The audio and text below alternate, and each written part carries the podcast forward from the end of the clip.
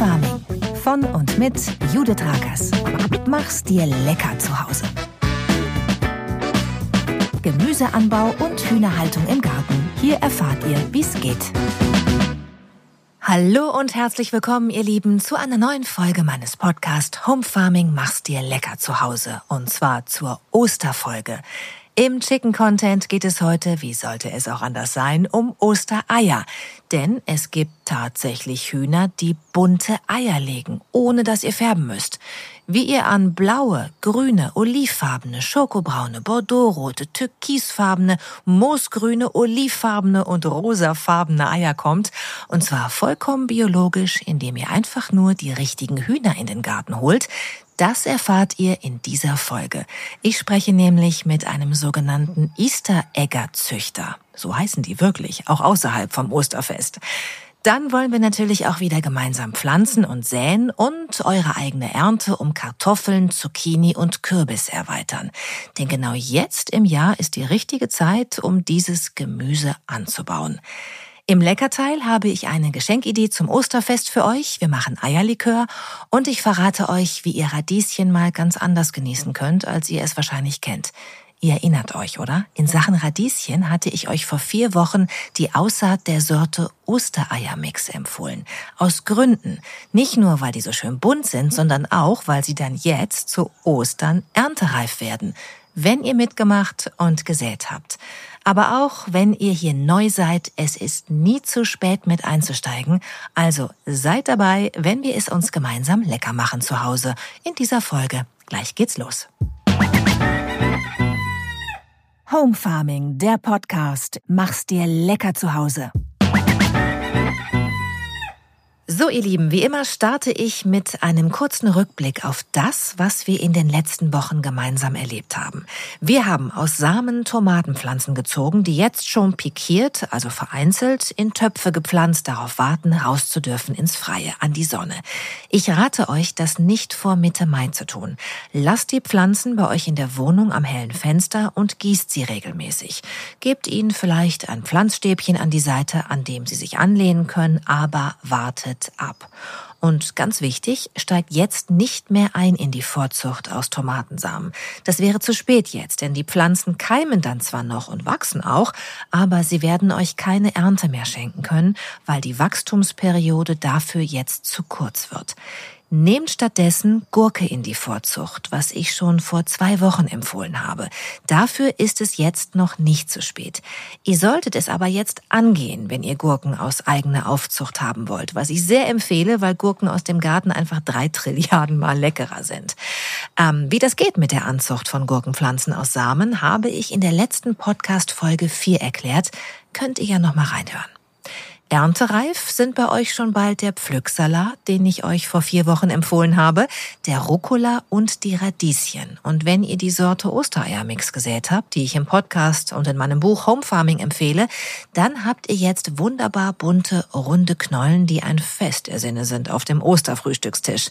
Im Leckerteil dieses Podcasts, das ist immer hinten, der dritte und letzte Teil, erfahrt ihr, wie ihr die Radieschen mal ganz anders zubereiten könnt. Da bin ich dann sehr gespannt auf euer Feedback, denn ich persönlich liebe diese Art der Zubereitung. Ich bin gespannt, ob wir da den gleichen Geschmack haben. So, ihr merkt, da hat sich schon ganz schön was angesammelt zum Leckermachen in nur vier Podcast-Folgen. Das hier ist die fünfte. Wenn ihr von Anfang an mitgemacht habt, dann stehen jetzt schon Tomaten, Pflücksalat, Radieschen, Rucola, Kresse und Gurke zum Leckermachen in diesem Jahr auf eurem Ernteplan.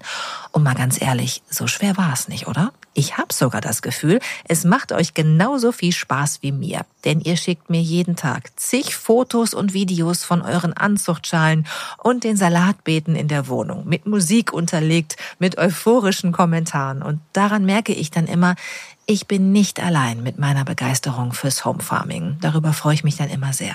Und wenn ihr euch einen Eindruck machen wollt, verschaffen wollt von dem Feedback, dann schaut gerne mal auf meiner Instagram-Seite vorbei und klickt auf die Favoriten namens Feedback. Ich bin sicher, ihr werdet schmunzeln müssen. So viel Freude in dieser nicht ganz so einfachen Zeit. Es sind eben oft die kleinen Dinge, die einen trotz allem glücklich machen können. Und apropos klein, eins muss ich unbedingt noch sagen, weil ich auf ein paar Fotos einige sich anbahnende Dramen erkennen konnte. Wenn ihr Radieschen in der Wohnung vor dem hellen Fenster sät, so wie ich es in Folge 3 empfohlen habe und wie ihr es jetzt immer noch machen könnt, dafür ist es auf keinen Fall zu spät, das geht im Grunde den ganzen Frühling und Sommer, dann achtet bitte auf die Abstände zwischen den kleinen Samen. Hinten auf dem Samentütchen steht das eigentlich immer drauf. Und grundsätzlich kann man sagen, dass ihr Radieschen in einer Reihe säen solltet und dass zwischen den einzelnen kleinen Radieschensamen etwa vier Zentimeter Abstand sein sollte. Zwischen den einzelnen Reihen dann etwa 15 Zentimeter. Ihr dürft die Samen bitte nicht einfach so reinstreuen im Haufen denn ihr vereinzelt, also pikiert die Radieschen nicht, wenn sie gekeimt sind. Sie werden an genau der Stelle groß, an der ihr sie zuerst eingesät habt. Das unterscheidet sie von den Tomaten. Und wenn ihr schon mal Radieschen gesehen habt, dann wisst ihr, dass sich unten in der Erde recht große Knollen bilden, wenn alles gut läuft. Und die brauchen natürlich Platz. Das Pflanzgefäß muss daher auch ausreichend tief sein. Ich habe da Pflanzgefäße gesehen, da war, glaube ich, nur zwei Zentimeter Erde drin. Dann wird's schwierig. Und äh, ja, mehr Erde hat auch einen Vorteil, denn dann trocknet sie nicht so schnell aus. Je mehr feuchte Erde, desto besser sozusagen. Wenn ihr das jetzt falsch gemacht habt und ihr gefühlt 100 Keimlinge auf einem halben DIN A4-Blatt habt, dann hilft jetzt nur noch radikales Rauszupfen, sodass Reihen entstehen mit 4 cm Abstand zwischen den Keimlingen und 15 cm Abstand zwischen den Reihen. Das sage ich jetzt nochmal.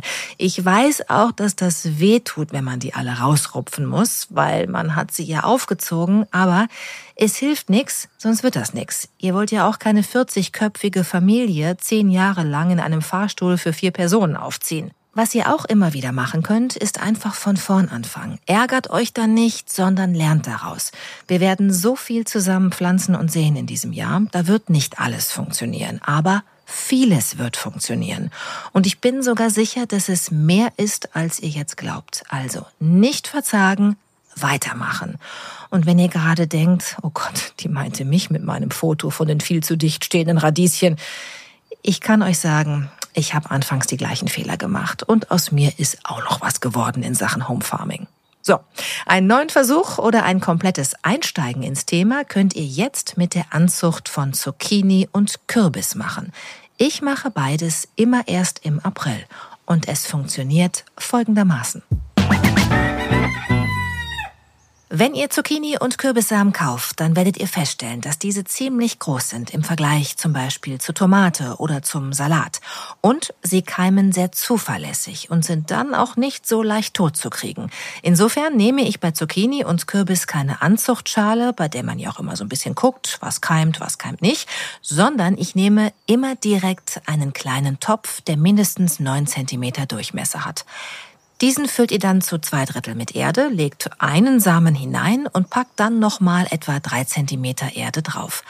Ich habe die Zucchini und Kürbis im ersten Jahr sogar in Trinkgläsern gezogen, also so, so Whiskygläser, die ich immer für Orangensaft benutze, in denen das Wasser nicht ablaufen konnte, weil ich keine Gefäße mehr hatte in meinem Anzuchtwahn.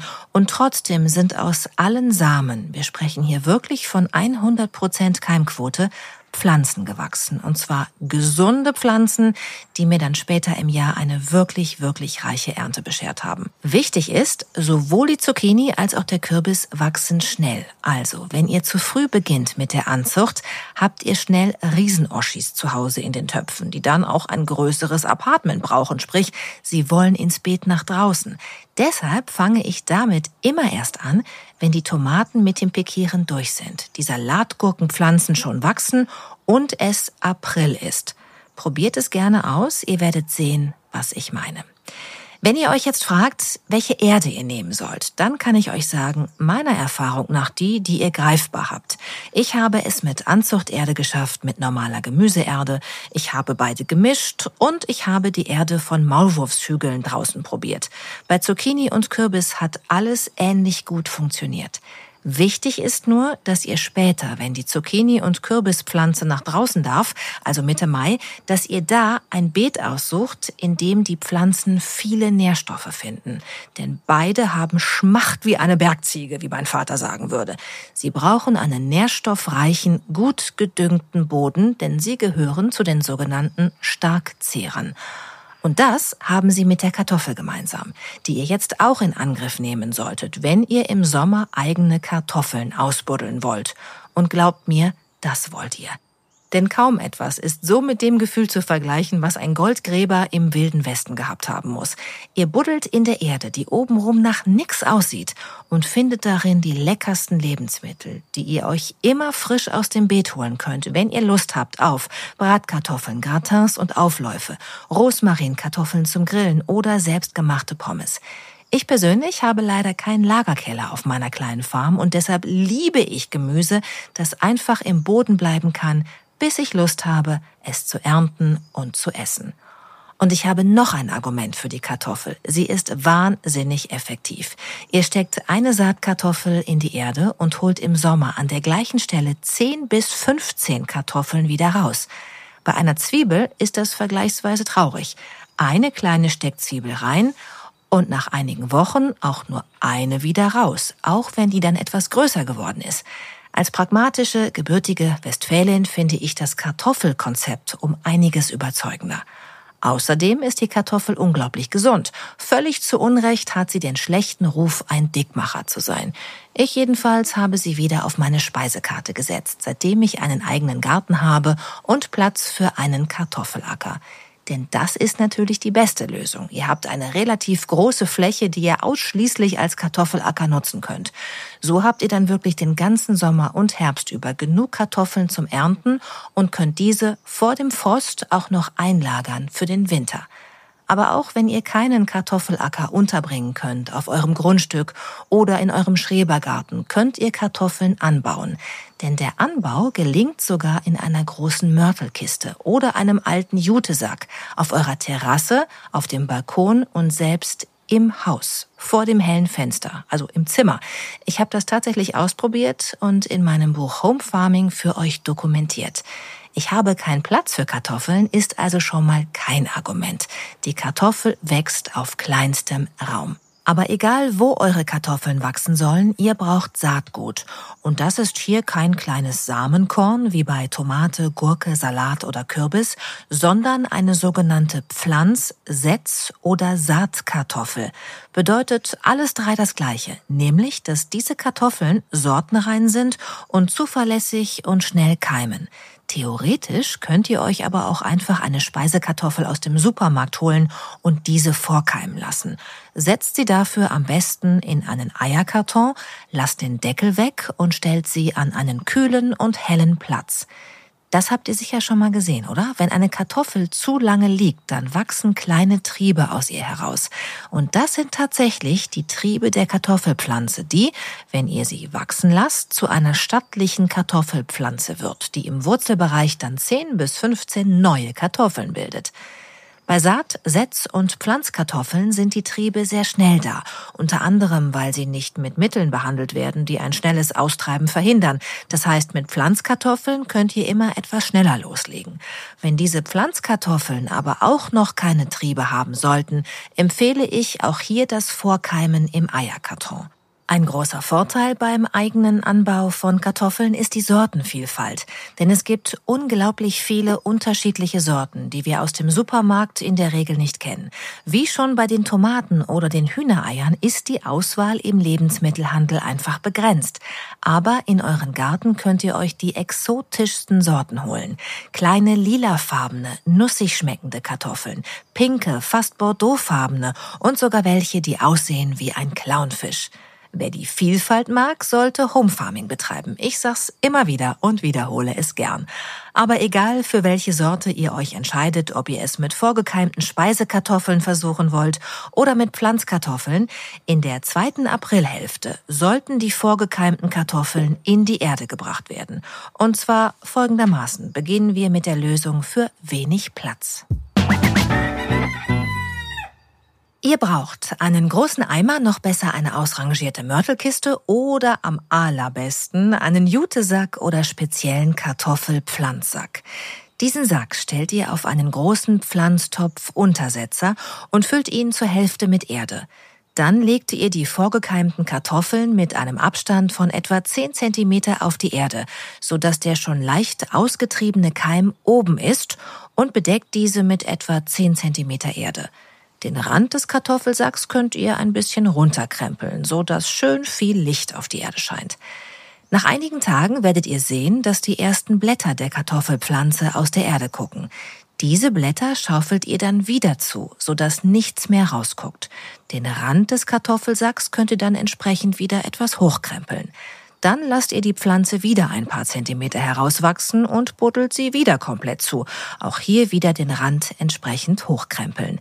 Das macht ihr mehrere Male, bis der Sack voll ist. Und dann müsst ihr nur noch warten, bis die Pflanze richtig schön groß herauswächst aus dem Sack. Die entwickelt da so ein grünes Gestrüpp, ich schätze so 80 Zentimeter hoch. So war es zumindest bei mir. Wenn diese Pflanze welk und braun wird, sind die Kartoffeln unten im Erdreich erntereif und können herausgebuddelt werden. Bei den Kartoffelpflanzsäcken aus dem Handel ist unten meistens so eine große Lasche angebracht, durch die ihr die Kartoffeln sogar portionsweise aus dem Erdreich nehmen könnt. Und das Tolle ist, dieses System funktioniert sogar in der Wohnung. Ich habe es selbst ausprobiert vor einem hellen Fenster. Seht ihr in meinem Buch mit Beweisfotos. Wenn ihr den Platz habt auf eurem Balkon oder der Dachterrasse, dann würde ich aber die Freilandhaltung der Kartoffelsäcke oder Mörtelkisten empfehlen. Und am besten finde ich den eigenen Kartoffelacker im Garten. Die perfekte Lösung, wenn man viel Platz hat. Deshalb auch hier die genaue Erklärung. Ihr steckt euch eine Beetreihe ab, zum Beispiel mit einem Sisalband, das ihr an zwei Zeltheringen oder großen Schrauben befestigt habt. Einfach nur, damit der Graben, den ihr jetzt anlegt, schön gerade wird. Entlang der Sisalschnur stecht ihr nun mit dem Spaten einen etwa 20 Zentimeter tiefen Graben aus und in diesen Graben legt ihr die Pflanzkartoffeln im Abstand von etwa 30 Zentimetern, so dass eine lange Reihe mit Kartoffeln entsteht. Immer so reinlegen, dass die Triebe nach oben gucken. Diese Kartoffeln bedeckt ihr dann mit etwa 10 Zentimeter Erde. Sobald die ersten Blätter der ausgetriebenen Kartoffelpflanze aus der Erde gucken, schaufelt ihr wieder 10 cm Erde obendrauf. Und das Ganze wiederholt ihr mindestens zweimal, ich mache das sogar drei bis viermal, so dass aus dem kleinen Graben am Ende ein kleiner Wall wird. Dann lasst ihr die Kartoffelpflanze einfach wachsen. Ihr müsst nichts weiter tun als gießen, wenn es nicht regnet, sonst fällt selbst das weg. Auch hier wächst dann mit der Zeit langes grünes Gestrüpp aus dem Boden. Wenn es braun und welkig wird, sind eure Kartoffeln erntereif. Aber da sage ich natürlich wieder Bescheid hier im Podcast, weil ihr dann auch sehr leckere Kartoffelrezepte von mir bekommt. Jetzt ist es erstmal wichtig, die Kartoffeln vortreiben zu lassen, falls ihr das noch nicht gemacht habt, oder Pflanzkartoffeln zu besorgen. Denn zwischen Mitte und Ende April sollten die Kartoffeln in den Boden. Und wir hören uns ja erst am 28. April mit Folge 6 dieses Podcast wieder. Das heißt, das Setzen der Kartoffeln solltet ihr bis dahin hinter euch gebracht haben. Wenn ihr euch jetzt ganz unsicher seid, wie ihr so einen Kartoffelacker überhaupt anlegen sollt im Garten und wo, dann wartet noch bis zur nächsten Podcast-Folge. Da erkläre ich euch nämlich alle Basics zur Beetanlage im Garten und zum Hochbeetbau für den Balkon, weil es Mitte Mai ja richtig losgehen soll mit dem Gemüseanbau. Und bis dahin braucht ihr alle Infos zum Thema Erde, Dünger, Beetanlage, Schneckenzaun etc. All das will ich beim nächsten Mal mit euch besprechen. Jetzt soll es aber endlich bunt werden hier im Podcast. Ich freue mich schon die ganze Zeit auf den Chicken Content hier in dieser Osterfolge, denn es geht jetzt um natürlich bunte Ostereier. Türkis, rosa und blau gelegt von den sogenannten Easter Egger Rassen. Gleich hier im Podcast Home Farming. Mach's dir lecker zu Hause. Home Farming, der Podcast. Mach's dir lecker zu Hause. Ein Podcast, bei dem es um Hühnerhaltung im Garten geht und das zur Osterzeit. Besser kann es nicht passen, ihr Lieben. In den letzten Folgen habe ich euch erzählt, was ihr für die Haltung von glücklichen Hühnern im Garten braucht und wie wenig Zeit diese freundlichen Tiere euch abverlangen. Wir haben über verschiedene Hühnerrassen gesprochen und ihr habt auch schon erfahren, dass in meinem Garten Hühner wohnen, die schokobraune und türkisfarbene Eier legen. Heute wollen wir dieses Thema vertiefen, denn das sind nicht die einzigen Farben, die von bestimmten Hühnerrassen ganz natürlich ohne Färben gelegt werden. Aus dem Supermarkt kennen wir nur braun und weiß, aber die Vielfalt der Natur ist viel größer. Fast jede Farbe des Regenbogens ist möglich als Eierfarbe und die Hühner, die diese bunten Eier legen, werden als Easter Egger bezeichnet. Ich hatte ja gehofft, dass ich einen Gesprächspartner zu diesem Thema finde, zur Osterfolge. Und es ist mir tatsächlich gelungen. Ich habe einen Hühnerzüchter gefunden, der sich hier gut auskennt und uns ein bisschen mehr über die Easter Egger erzählen kann. Ich begrüße ganz herzlich den Easter Egger Züchter Marcel von Behren aus Petershagen in NRW. Hallo und herzlich willkommen in meinem Podcast. Ja, hallo. So, zuerst mal darf ich verraten, wie wir beide uns kennengelernt haben. Ne? Ich habe auf Social Media nach dem Hashtag Easter Egger recherchiert und bin auf deine Seite aufmerksam geworden. Easter Egger Friedewalde heißt die. Und man sieht Fotos von wunderbar bunten Hühnereiern, von richtigen Ostereiern. Welche Farben legen dir deine Hühner ins Nest? Also was ich bis äh, jetzt habe an Eiern, das ist eigentlich ja, vom Standard äh, Cremefarben, Braunfarben, Weißfarben bis äh, ja, Türkis, Blau-Türkis, verschiedene Grüntöne, Olivtöne kommen langsam dazu und es wird immer mehr, es wird immer bunter im Eierkorb. Ich stelle immer fest, dass unglaublich viele Menschen gar nicht wissen, dass es Hühner gibt, die farbige Eier legen, ohne dass man die einfärben muss zu Ostern. Erlebst du das auch oft, diesen Überraschungsmoment? Das ist ähm, definitiv so, dass viele Leute denken, ähm, ja, bei den meisten oder bei den Hühnern, dass es nur verschiedene Brauntöne oder Weiß gibt. Die kriegt man ja so, die weißen Eier kriegt man ja manchmal auch im Laden oder auf dem Markt zu kaufen. Aber so diese bunten Eier, das sorgt dann für Leute, die das das erste Mal sehen, schon für ja, Erstaunen, was dann auch für Töne da noch bei rauskommen können. Das, äh, da ist sehr viel Unwissenheit. Ja, es ist unglaublich, oder? Es sind ja wirklich alle Regenbogenfarben möglich. Es gibt ja fast keine Farbe, die es nicht gibt. Und dann gibt es ja auch noch Muster. Es gibt ja gesprenkelte Eier und also Gestreifte habe ich noch nicht gesehen. du? Nee, so, so, weit sind wir noch nicht. Da arbeiten wir noch dran. und ich darf dir sagen, Marcel, dass ich das vor vier Jahren tatsächlich auch noch nicht wusste, dass Hühner bunte Eier legen. Das war auch für mich eine komplett neue Erkenntnis. Wann bist du denn zu dieser Erkenntnis gekommen? Oder wurdest du mit diesem Wissen schon geboren? Nein, das noch nicht. Ich selber ähm, hatte mich damals, das war so vor ungefähr auch vier Jahren, äh, dafür entschieden, dass ich mir ein paar Hühner zulegen möchte. Ähm, hatte anfangs gedacht, so für die eigenen äh, Eier, Frühstückseier, was man so für die Woche braucht, äh, reichen erstmal drei, vier Hühner und hatte dann so geguckt, was es so an Hühnern gibt, hatte mir anfangs zwei normale äh, braune Lege hingeholt und dann habe ich noch gelesen Grünleger und Türkisleger. Und dann habe ich mir von den beiden auch noch jeweils eins dazu geholt, ja, und dann wurde es langsam hat dann irgendwann nicht mehr grün und türkis gereicht und äh, dann musste man auch noch zusehen, dass noch andere Farben reinkommen. Und, und wie viel hast du jetzt? Äh, jetzt bin ich gerade mit Küken, die aktuell geschlüpft sind, bei 40 und habe den Brüter momentan noch am Laufen und da werden auch noch mal so 20, 25 Eier, je nachdem was, äh, 20, 25 Küken, je nachdem was schlüpft, noch mal rauskommen. Ist das auch so ein bisschen so dieser, ich sag mal, diese Motivation zu gucken, welche Farben kriege ich alle aus meinen Hühnern raus? Ja. Ja? Das ist nicht nur eine Motivation, das ist auch eine Sucht. man, man, möchte, man möchte immer ein bisschen mehr haben. Immer noch mal, hier noch mal ein bisschen mehr Sprenkel oder sowas oder noch einen anderen Olivtönen, noch dunkler ähm, ja, wenn man da einmal mit angefangen hat, ist das relativ schwer, ein Ende dabei zu finden. Ja, es ist gerade schon angeklungen. Du bist, bist Züchter und du sagtest gerade, man kann das, äh, es ist eine Sucht geworden, das irgendwie auch hinzukriegen. Wie machst du das denn, dass du ähm, ja Hühner züchtest mit einer Farbe im Kopf, die du gerne erreichen willst? Ähm, ich sag mal so, Farbe selber habe ich jetzt ähm, nicht im Kopf. Ich bin einfach dann immer auf das Ergebnis gespannt, was dann gerade raufkommt, was dann eigentlich so die einzige Überraschung ist. Ähm, aber ich äh, sehe dann halt zu, also dass ich als Hähne halt, äh, in meinem Fall sind es äh, Silver Ruts Bla Hähne, das ist eine äh, schwedische Rasse, äh, die grün vererbend sind und dass ich die als Hähne habe und dazu dann Hennen mit, ja, ähm, Hennen packe, die äh, dunkelbraune Eier legen oder auch hellbraune mit Sprenkel, die dann äh, auch grün oder Olivleger sind, wo dann halt immer neue Variationen ähm, an, an Eiern rauskommen können bei den Hennen, die dann aus deren Eiern schlüpfen. So, um das nochmal klar zu machen für diejenigen Zuhörerinnen und Zuhörer, die überhaupt gar keine Ahnung bisher haben von Hühnern. Also, du nimmst deinen Hahn, den Silverats Bla, und der, ja.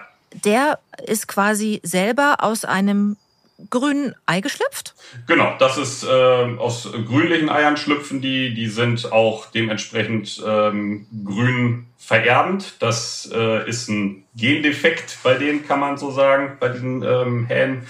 Ähm, oder ja, Gendefekt, Genmutation kann man sagen. Und ähm, eine Besonderheit, eine, eine schöne Besonderheit. Eine, eine sehr schöne Besonderheit. Und ähm, da gucke ich dann, wie gesagt, dass ich da immer so in meiner Truppe, eine relativ große Hühnertruppe habe ich ähm, halt bei den Buntlegern, dass ich da zwei Hähne habe, Silver Hähne, die beide grün vererbend sind, die sich beide miteinander verstehen und dann ihre Truppe von, ja, 25, 30 Mädels haben, die sie dann Betreuen. Betreuen, das hast du schön gesagt. Betreuen. Ich, kon ich, konnte jetzt hier bei unserer Teamschalte auch dein Lächeln dazu sehen. Also nochmal, du nimmst diesen grün vererbenden Hahn, ja? Und dem stellst genau. du dann eine Dame an die Seite, die äh, eigentlich äh, braune Eier legen würde ja, von ihrer Rasse her. Genau. Ähm, ja. Zum Beispiel, das habe ich ja auch, eine Marron-Henne, eine französische Marron. Genau. Die, die legen so schokobraune, richtig dunkelbraune Eier. So, und ja. jetzt verpaart sich also diese Marron-Henne beispielsweise, die hast du ja auch, diese Rasse Marron, mhm. mit dem Silverats Bla Hahn. Also der Grünleger, der dominant vererbende Grünleger, verpaart sich mit der Braunleger-Henne. Und dann ja. kommt da was für ein Ei raus und was schlüpft dann da für ein Küken? Ähm, bei den äh, Küken sind es dann äh, meistens federfüßige Küken, wie die Marronhennen halt auch sind. Und die haben so Puschel an den Füßen, ne? genau. Ja. Und äh, die Hennen dann davon, die legen dann olivfarbene Eier. Ach so, das heißt, das Ei, das aus der Marronhenne rauskommt, ist weiterhin erstmal schokobraun, denn diese Farbe legt sie ja. Aber das Huhn, was aus diesem genau. Ei kommt, das würde dann wiederum bunte Eier legen. Richtig. Und dann je nachdem, was für, ein, was für ein Braunton äh, die Mutterhenne hat, kann dieses Oliv dann halt dementsprechend auch heller oder dunkler ausfallen. Oder wenn man Hennen hat, die ein bisschen gesprenkelt legen, kann es dann halt bei dem ähm, bei der Henne, die aus diesem Ei schlüpft, dann auch dementsprechend schön gesprenkelt sein. Das, ähm, ja, das ist dann das Spannende an der ganzen Sache, was dann irgendwann mal nach ja, 20 Wochen nach dem Schlupf hoffentlich ans Tageslicht kommt. es ist immer mit sehr viel Zeit verbunden. Das stimmt, das stimmt, aber auch mit sehr viel Glück und sehr viel Spaß, das zu beobachten. Ja. Also ich ja. habe angefangen mit Dresdner ähm, Hühnern, die auch ganz normale, so braune, wie wir sie aus dem Supermarkt kennen, Eier legen. Und habe dann ähm, mhm. Barnefelder dazu geholt, weil ich dachte, dass die Schokobraun legen, tun sie aber nicht, legen genauso hellbraun wie die Dresdner, also meine zumindest. Und dann habe ich Araukaner dazu geholt, die legen dieses Türkis hellblau. Und äh, jetzt habe ich auch so zwei kleine Grünlegerhennen, die äh, eben auch so in Richtung Grün sind. Und wenn ich jetzt ähm, mhm. meine Marronhenne zu dir bringen würde, zu deinem Silverratshahn, dann hätte ich möglicherweise aus diesen Eiern dann auch eine Henne, die so richtig schöne olivgrüne oder moosgrüne Eier legt, richtig? Genau, richtig. Hast du auch rosafarbene Eier? Denn das habe ich auch schon mal gesehen. Leider noch nicht. Das ist halt immer, rosa ist so eine Farbe, die man leider, leider, leider nicht äh, erzüchten kann.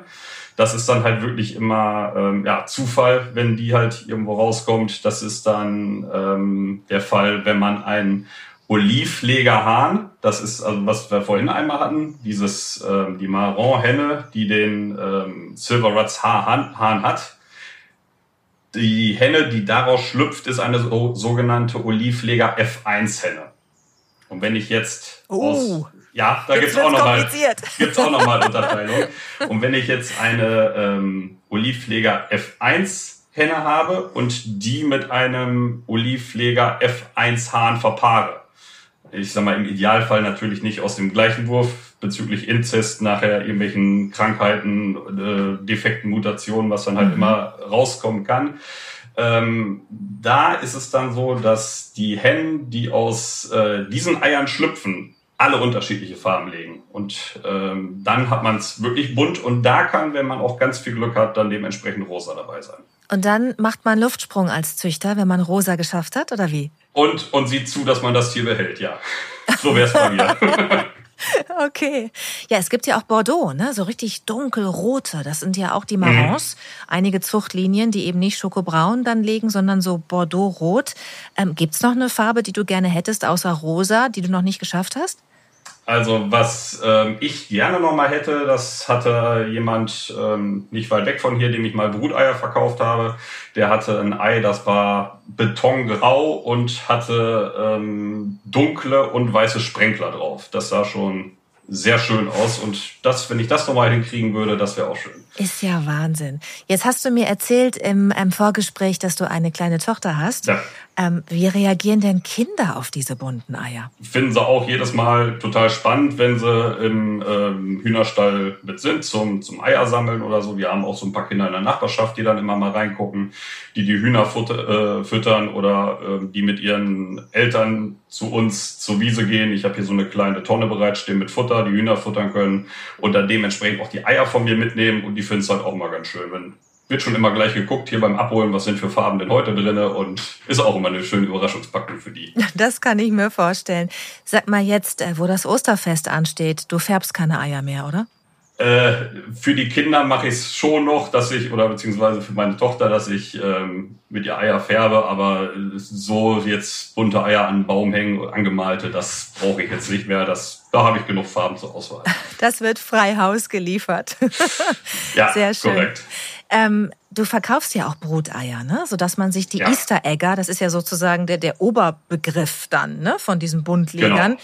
dass man sich die nach Hause holen kann, wenn man eine Glucke hat oder schon ja. Erfahrung mit der Kunstbrut hat. Ich sage immer, bloß nicht anfangen, äh, wenn man noch nie Hühner hatte, mit befruchteten Eiern. Da sollte man schon auch erwachsene Tiere haben, die dann auch den Küken was beibringen können. Und so finde ich immer ein bisschen Erfahrung haben. Mhm. Äh, wenn aber jetzt jemand bei dir Bruteier kauft, ähm, bist du dann selber überrascht was da für Hennen dann rauskommen und welche Eierfarben die dann legen? Oder ist dir das immer ganz klar, wenn du die abgibst? Nö, das, ähm, ich freue mich immer, wenn ich Rückmeldung kriege, sage das auch. Oder wenn mal gelegentlich so Fragen sind, was auch was die Brut betrifft, was nachher die Haltung betrifft oder sowas, dann bin ich immer froh, wenn Rückmeldungen kommen, wenn Fragen kommen, wo ich weiterhelfen kann. Ähm, und ich habe auch noch zu sehr vielen, die jetzt auch Hühner oder Bruteier von mir gekauft haben, so noch Kontakt, die dann mal sagen, hier ist das rausgekommen, da ist das gekommen, oh, wir haben wieder eine Henne, die legt, die legt jetzt diese Farbe. Das ist einfach, einfach mal schön, so dieses, dieses Feedback zu bekommen. Ich äh, bedanke mich, dass du uns einen kleinen Einblick gegeben hast in die Welt der Easter Egger Züchter. Ja, geschehen. Dann äh, grüß die Hühner, ne? sagt man ja, glaube ich, unter Hühnerbesitzern. Ja. Und ich, äh, deine Tochter auch. Und ich wünsche dir, ein, deiner Familie auch natürlich, ein schönes Osterfest. Ja, danke, wünsche ich ebenso. Tschüss. Tschüss. So, ihr Lieben, ich könnte mir vorstellen, dass einige von euch jetzt ziemlich überrascht sind, weil sie vieles nicht wussten, was Marcel uns gerade erzählt hat. Und ihr habt ja auch gehört, damit seid ihr nicht allein. Wir wissen alle ziemlich wenig über diese Tiere, denen wir so viel zu verdanken haben. Und es gibt so viele wundersame Fakten rund um Hühner und ihre Eier, dass ich ganz sicher bin, euch hier noch einige Male zum Staunen bringen zu können. Für die heutige Osterfolge war es das jetzt aber erstmal zum Thema Hühner, zum Thema Chicken Content. Fast.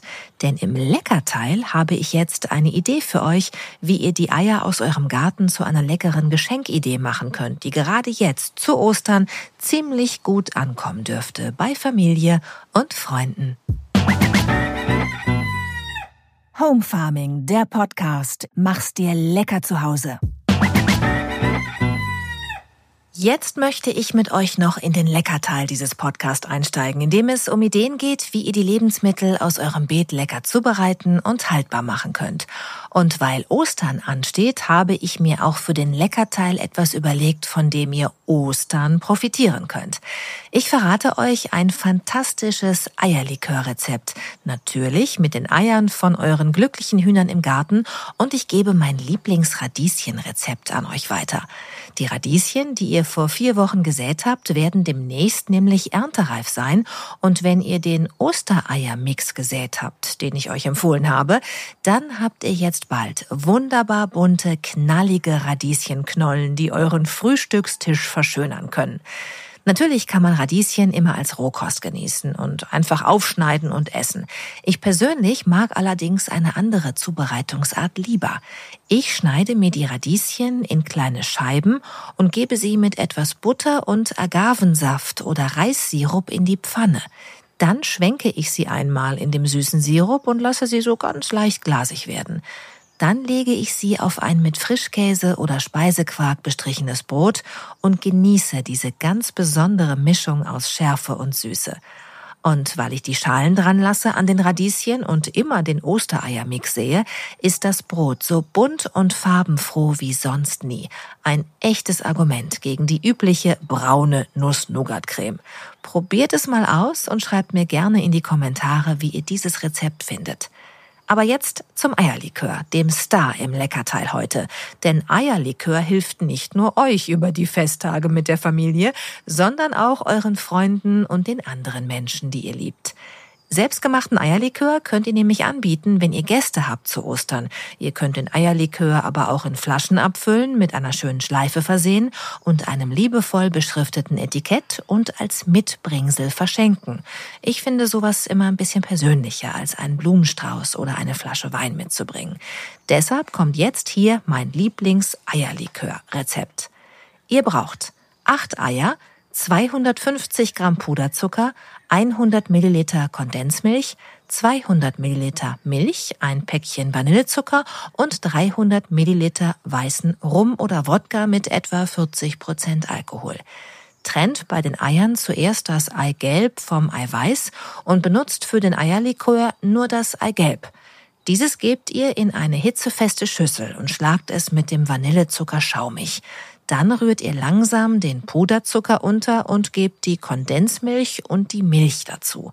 Nun langsam den Alkohol unterrühren und das Ganze über einem Topf mit heißem Wasserdampf langsam erhitzen. Auf keinen Fall kochen. Den Eierlikör noch warm in ausgekochte Flaschen abfüllen, mit einem Etikett beschriften, ein schönes Schleifenband drumrum binden und fertig ist das selbstgemachte Mitbringsel aus eurem Garten. Das übrig gebliebene Eiweiß müsst ihr übrigens nicht wegschmeißen. Ihr könnt entweder ein figurfreundliches Eiweißomelett machen, um die Kalorien vom Eierlikör und den Tonnen Schokolade, die ihr Ostern essen werdet, zu neutralisieren. Zumindest im Geist, der Wille zählt, sage ich immer. Oder ihr macht daraus leckere Baiser-Plätzchen, die sich übrigens auch gut als Mitbringsel eignen. Dafür nehmt ihr die acht Eiweiß, dazu 500 Gramm Zucker, einen Teelöffel Zitronensaft und eine Prise Salz. Ihr schlagt das Eiweiß mit dem Handrührer steif, gebt nach und nach Zucker, Salz und Zitrone dazu und schlagt weiter, bis der Zucker sich aufgelöst hat. Dann füllt ihr die Masse in einen Spritzbeutel und spritzt kleine Baisertaler auf ein mit Backpapier ausgelegtes Backblech. Bei 100 Grad Ober- und Unterhitze eine Stunde backen und danach auskühlen lassen. Fertig. Vielleicht wollt ihr auch noch einen richtigen Kuchen backen zum Osterfest. Dann hört einfach in Folge 4 rein. Dort gibt's ein super leckeres Rhabarberkuchenrezept, weil ihr Rhabarber jetzt saisonal und regional einkaufen könnt oder in eurem Garten ernten könnt. Und meine Lieblingsversion von diesem Rhabarberkuchen hat eine Baiser-Schicht obendrauf. Und das Eiweiß dafür hättet ihr jetzt schon. Ihr seht, es gibt so viele Möglichkeiten, es sich mit dem Balkon und Garten lecker zu machen zu Hause. Und die Hühner mit ihren Eiern helfen gern dabei. Egal, ob die Eier grün, blau, braun, rosa oder weiß sind. Obwohl ich zugeben muss, das Rosa geht mir nicht mehr aus dem Kopf seit dem Gespräch mit Marcel über die Easter Egger. Irgendwie muss ich daran kommen. Ich hoffe jedenfalls, diese Folge hat euch wieder Spaß gemacht und ihr seid beim nächsten Mal wieder dabei. Wenn es wieder heißt, Home Farming machst dir lecker zu Hause. Ich freue mich über eine Bewertung auf eurem Streaming-Kanal, über eure Kommentare und die vielen Fotos von eurem Eierlikör, die ihr mir hoffentlich senden werdet. Alles Liebe und bis in 14 Tagen, wenn es wieder heißt Home Farming, mach's dir lecker zu Hause. Eure Judith und jetzt frohe Ostern. Home Farming, der Podcast, immer donnerstags, alle 14 Tage. Mach's dir lecker zu Hause.